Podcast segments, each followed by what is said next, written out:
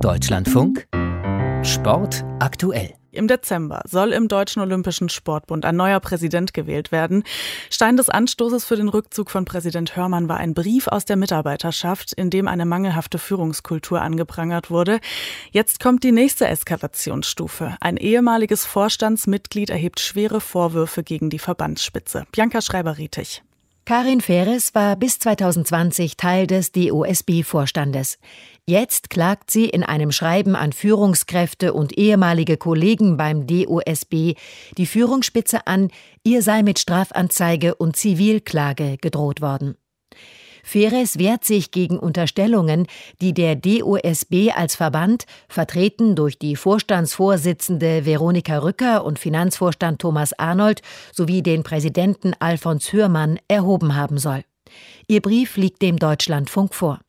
Die 62-Jährige soll, so die DOSB-Verantwortlichen, die Autorin der anonymen Mail sein, die im Mai den Verband in die Krise stürzte.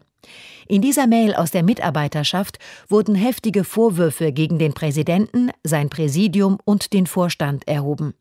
Vom Klima der Angst im DOSB war die Rede. Durch das Schreiben geriet Hörmann unter Druck und kündigte nach einer Untersuchung der verbandseigenen Ethikkommission seinen Rückzug zum Jahresende an. Karin Feres weist in dem Schreiben die Behauptung zurück, sie sei die Autorin des Briefs vom Mai. Die Unterstellungen sind absurd und haltlos, schreibt sie nun an die Mitglieder von DOSB-Präsidium und Vorstand sowie die Sprecher und Sprecherinnen der Verbände. Sie habe auch nicht daran mitgewirkt. Am 13. Oktober habe sie von einer Berliner Anwaltskanzlei ein Schreiben erhalten, in dem ihr mit Strafanzeige und zivilrechtlicher Klage gedroht worden sei. Es sei denn, sie oute sich öffentlich als die alleinige Autorin. Laut Feres habe die Anwaltskanzlei sogar vom Gutachten eines Sprachsachverständigen geschrieben, das ihre Autorinnenschaft untermauere. Dies habe als Beweismittel vor den Ermittlungsbehörden bzw. den Gerichten dienen sollen.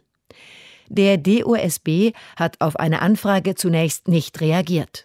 Vertreter der Mitgliedsorganisationen betonen, mit dieser neuerlichen Eskalation habe man auf der Führungsetage die rote Linie definitiv überschritten. Karin Feres war Sportamtsdezernentin in Frankfurt am Main, bevor sie 2006 als DOSB-Direktorin im Ressort für Sportentwicklung eingestellt wurde.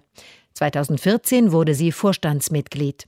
Überraschend für die Öffentlichkeit verlängerte der Dachverband 2020 ihren Vertrag nicht und sie verließ im November 2020 den DOSB.